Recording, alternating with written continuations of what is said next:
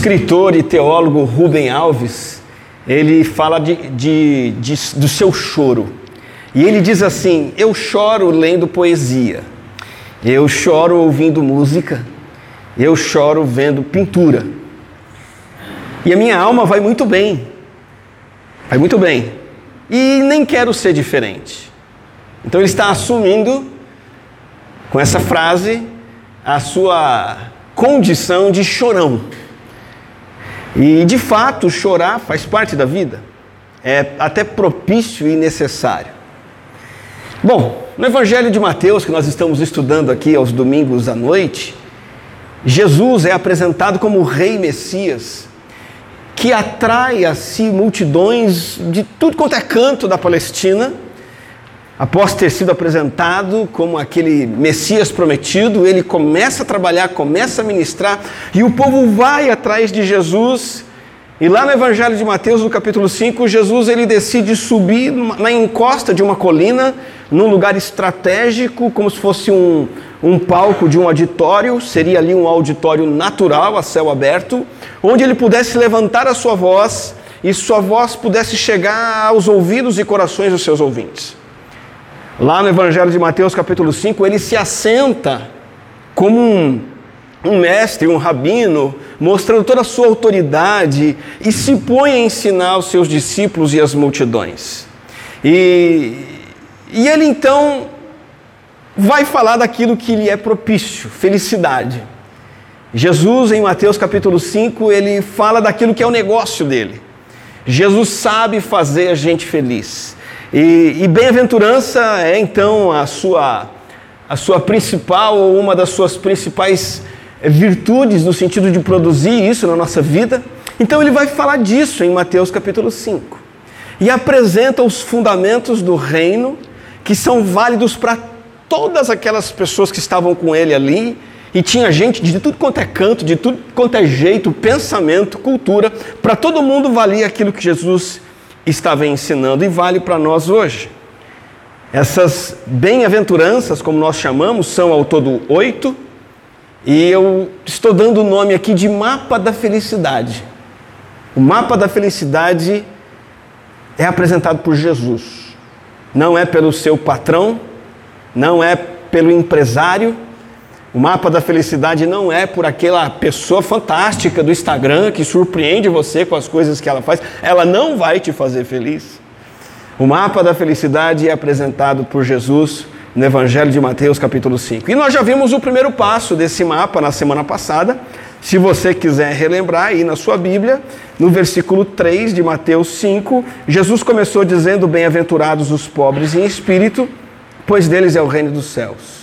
Então a gente entendeu que Jesus está dizendo o seguinte: você quer ser feliz? Se dê conta, reconheça sua realidade. Que realidade? De total incapacidade e falta de méritos diante de Deus. Reconheça sua falência espiritual. Seja pobre em espírito, admita que é pecador, debaixo da ira de Deus e que merece somente o juízo. Esteja convencido do seu próprio pecado, ao invés de tentar escondê-lo. Esteja pobre de coração, tão pobre, arrasado e quebrantado, que você diz para Deus: Deus, eu não tenho nada para te oferecer. E não mereço nada a receber de ti. Tudo que me resta é clamar pela sua misericórdia. E isso leva a pessoa à bem-aventurança de depender do Senhor para obter riquezas espirituais, pois deles é o reino dos céus. Esse que admite seu pecado e confia na misericórdia de Deus, então participa do reino de Jesus Cristo confia na obra salvadora de Jesus Cristo, serve a esse rei, esse Messias e entrega para ele a sua vida. Mas agora nós chegamos no segundo passo para você ser feliz, que é uma continuação do primeiro e tem a ver com o choro, mas não o choro apenas do Rubem Alves, que chora por poesia, música e pintura. Este é um outro tipo de choro. O versículo 4 diz assim: Bem-aventurados os que choram, pois serão consolados. Nós já começamos aqui com um problema, uma contradição. Porque, em outras palavras, sabe o que Jesus está dizendo? Jesus está dizendo o seguinte: felizes os infelizes. Feliz quem não é feliz. Mas que história é essa? Jesus tem cada uma. Isso contradiz as nossas crenças, o nosso estilo de vida atualmente, que é todo centrado né, no prazer. Não, você tem que se divertir, não, você tem que curtir. Qual o sentido da vida? É você ser feliz. E Jesus vem e fala: não, o sentido da vida é ser infeliz. E se você for infeliz, você será feliz. Pronto, deu o um nó. Aí o Tico e o Teco não captaram. Jesus, que história é essa? Felizes os tristes, felizes os que choram. Que tristeza é essa que Jesus nos convida a ter e que nos leva à felicidade? A palavra grega usada para chorar aqui é, é a palavra mais forte na língua grega que Jesus escolheu, e são nove palavras no grego para falar de tristeza, dor e sofrimento. E Jesus escolheu a mais intensa. Então você pensa assim: em português você tem lá choro, é, você tem lamento, você tem palavras como angústia, que outras palavras estão ligadas a tristeza, pesar e dor. Pode me ajudar? é, choro, lamento, angústia e tal, enfim. No grego tem várias palavras para isso, e Jesus pegou a mais profunda, que expressa o tipo de tristeza mais profundo, para uma situação de angústia, de dor. E especialmente falando essa palavra é usada para quando alguém perde um ente querido. Quando Jacó ah, acreditou que o seu filho amado José estava morto, ele tinha certeza que estava morto, só que José não estava morto. A Bíblia diz que ele chorou com esse choro aqui que Jesus falou. É um choro que, que, que é quando você perde um filho, você perde um pai, uma mãe, um cônjuge, dói o coração e leva as lágrimas.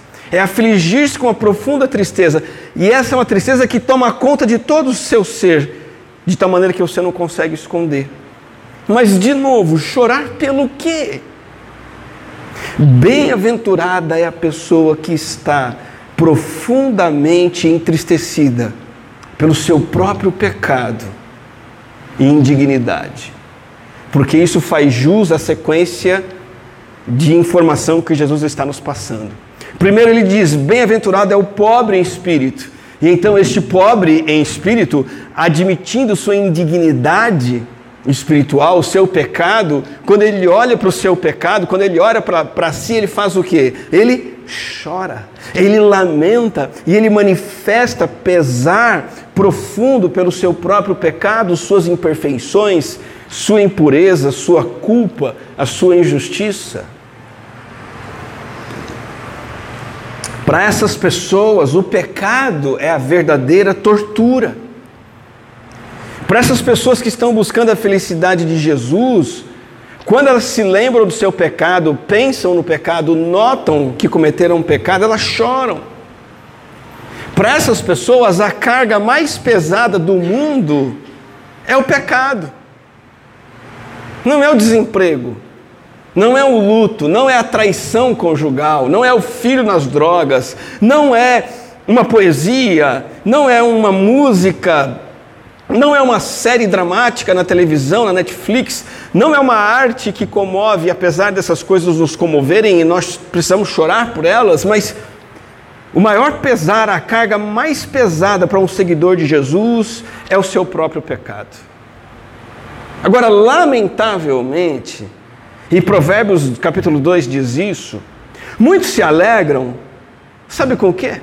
com o pecado, ao invés de chorar pelo pecado. A Bíblia diz assim: a sabedoria o livrará do caminho dos maus, e aí ele vai falar desses maus, dos homens de palavras perversas, olha, que tem prazer em fazer o mal.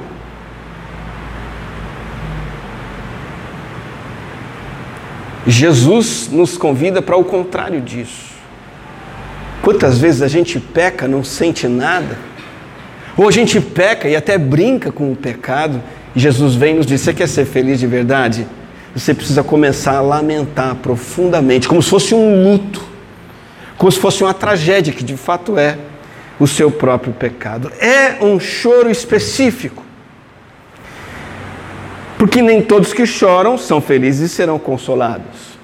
Eu quero mencionar algumas coisas aqui que não são o choro a qual Jesus se refere. Este não é o choro por perder uma coisa exterior, perder alguém, chorar porque viu uma cena comovente no final do filme, chorar de dor de dente.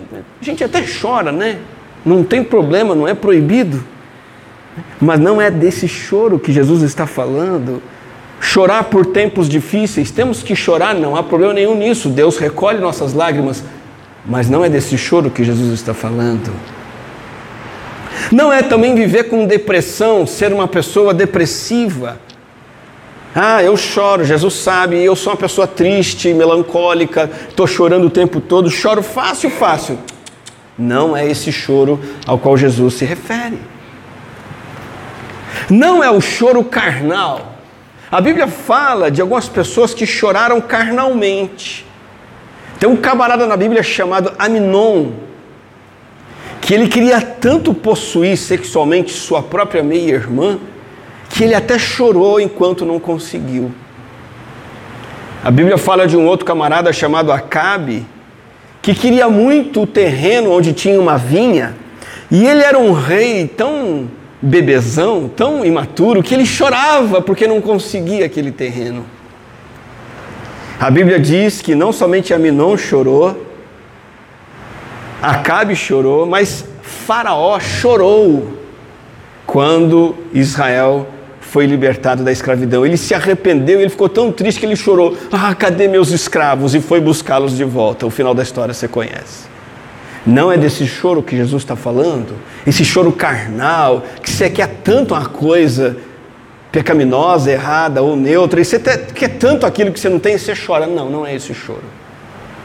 E não é também o choro do remorso pelo pecado, que é diferente do choro que Jesus se refere aqui. Porque remorso pelo pecado é o choro desesperado de Judas. Judas pecou traiu Jesus, entregou Jesus por dinheiro, reconheceu, ficou triste, admitiu, afirmou a inocência de Jesus, reparou o seu erro, devolveu o seu dinheiro. Mas as lágrimas de Judas não foram as lágrimas que Jesus nos chama a ter aqui. As lágrimas de Judas foram lágrimas de desespero de alguém que não via chance de salvação e perdão. Foram lágrimas de remorso e Judas tirou sua própria vida. Não, Jesus não quer que você chore até tirar sua própria vida. Jesus vai querer e você vai entender que você chore para obter libertação, salvação e alegria. E por último, não é o choro, e aqui é importante entender essa diferencinha. Não é o choro pela consequência do pecado. Não é o choro pelo prejuízo do pecado Caim, ele ficou triste porque pecou? Ele matou o seu irmão. Ele ficou triste porque ele pecou? Não. Caim ficou triste por causa do castigo que Deus impôs a ele. Deus o expulsou, Deus colocou nele uma marca, Deus disse que ele seria um errante, e isso o deixou angustiado. Ele não se comoveu por ter assassinado seu próprio irmão. Jesus não está chamando você para chorar e se entristecer pelas consequências ou o castigo pelo seu pecado ou por medo do inferno, porque esse choro é igual o choro do ladrão que chora porque foi preso, apanhado pela polícia e não porque cometeu um crime. As lágrimas do ímpio, o choro do ímpio são lágrimas forçadas pelo fogo da dor e da aflição e não pelo quebrantamento e pelo arrependimento.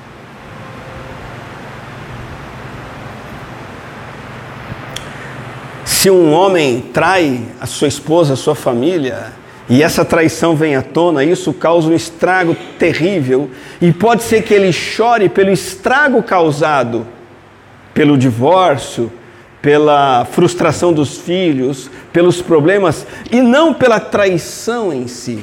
Percebe? Se um funcionário comete um ato de corrupção na empresa, seja ele pequeno ou grande, e ele é pego, pode ser que ele chore não o choro de Jesus, mas ele chore porque foi descoberto E aí as consequências, ele vai ter que pagar uma multa, ser demitido, ficar com, com a carteira suja, e ele lamenta aquilo, mas Jesus não está chamando para chorar pelas consequências do pecado e pelo pe o ato do pecado em si. Então, para que fique claro, que choro é esse que Jesus está convidando você a chorar?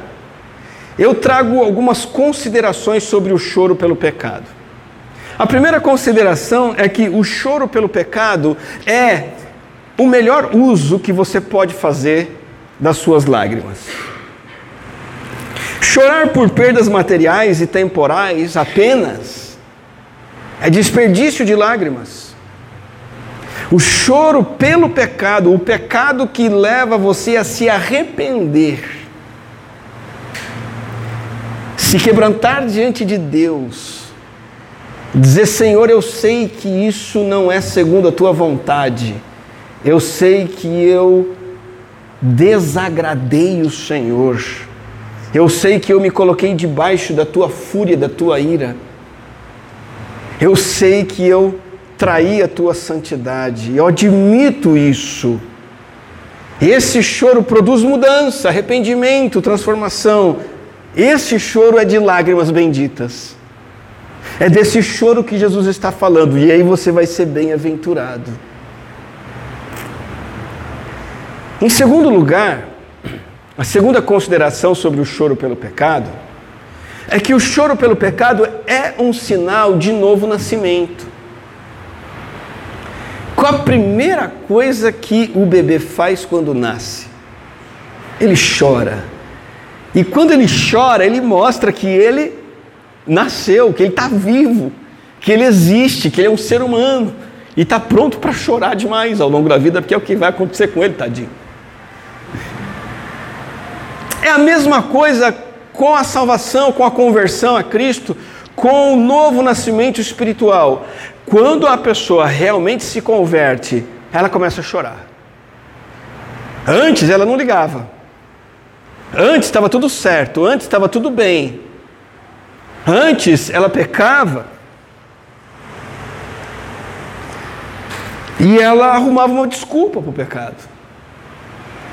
Antes ela pecava e tentava esconder o pecado. Antes ela pecava e nem sabia que pecava. Mas agora que ela conheceu Cristo, agora ela começa a sentir a dor do pecado, porque agora ela tem vida espiritual. Antes não tinha. Então, falta de choro e lágrimas de arrependimento mostram que a pessoa ainda tem um coração de pedra, um coração sem Jesus, um coração ainda não convertido, não tem um coração de carne.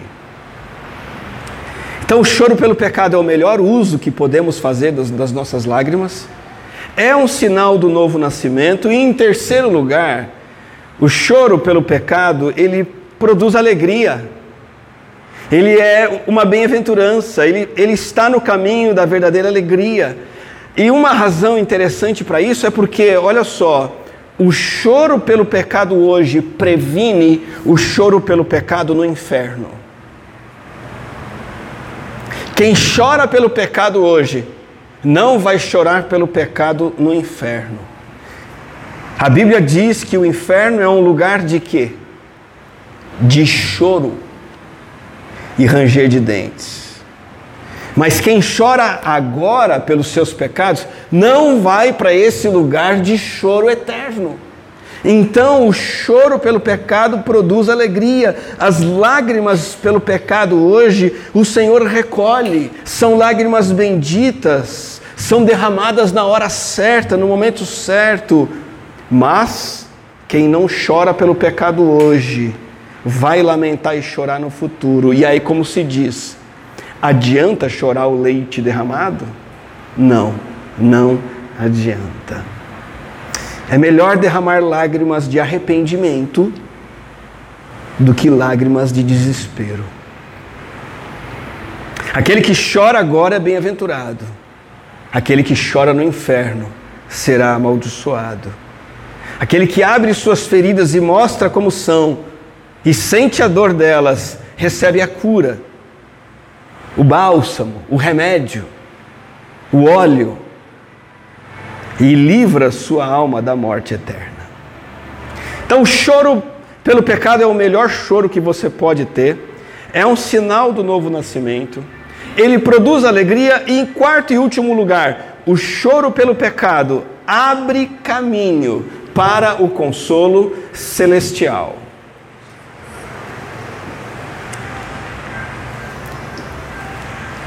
Você não vai entrar no céu porque frequentou a igreja apenas.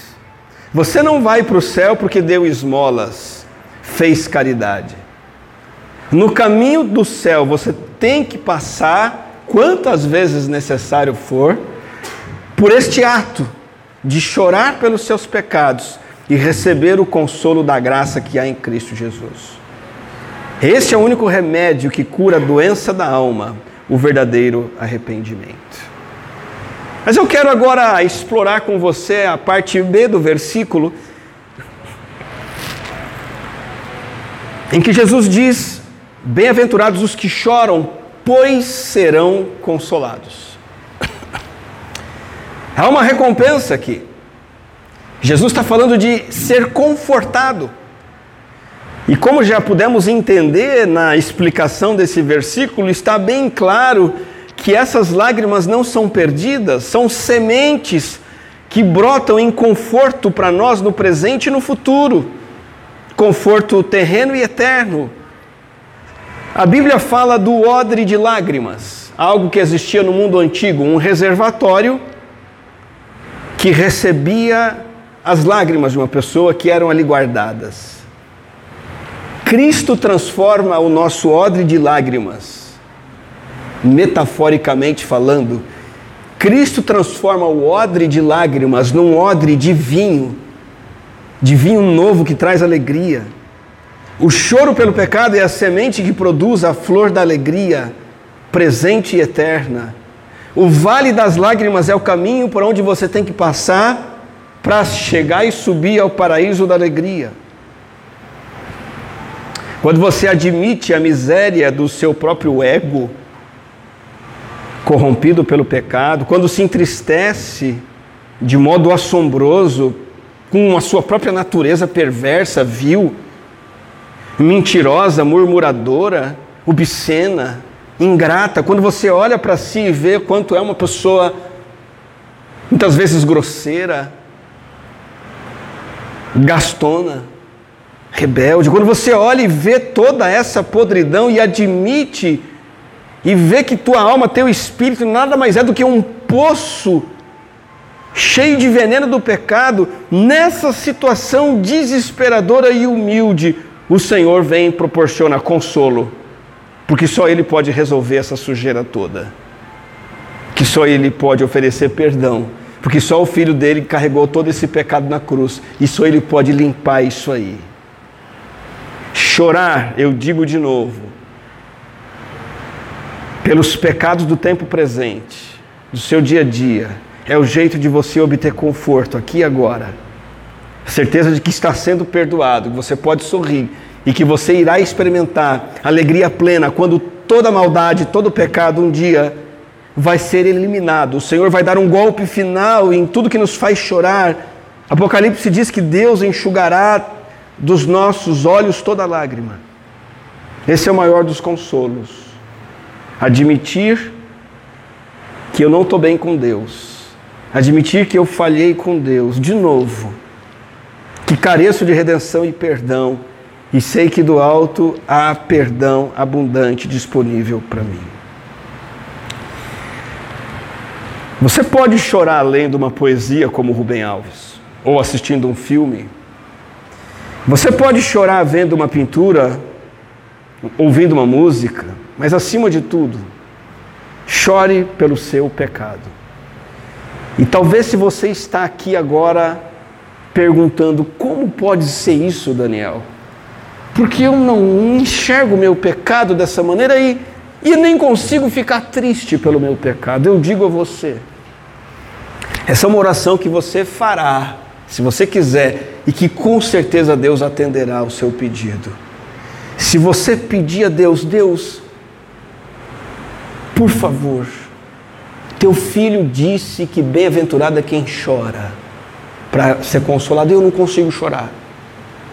Senhor, me faz chorar. Senhor, amolece o meu coração. Me faz enxergar quem eu sou sem medo. Me ajuda a parar de querer ficar me escondendo atrás das minhas frentes de bravata. Me ajuda a parar de ficar querendo mostrar que eu sou melhor, que eu sou uma boa pessoa. Amolece o meu coração. Senhor, não há lágrimas nos meus olhos. Então molha meus olhos o Senhor mesmo. Me leva ao quebrantamento. Peça ao Senhor. Somente Ele pode fazer isso por você.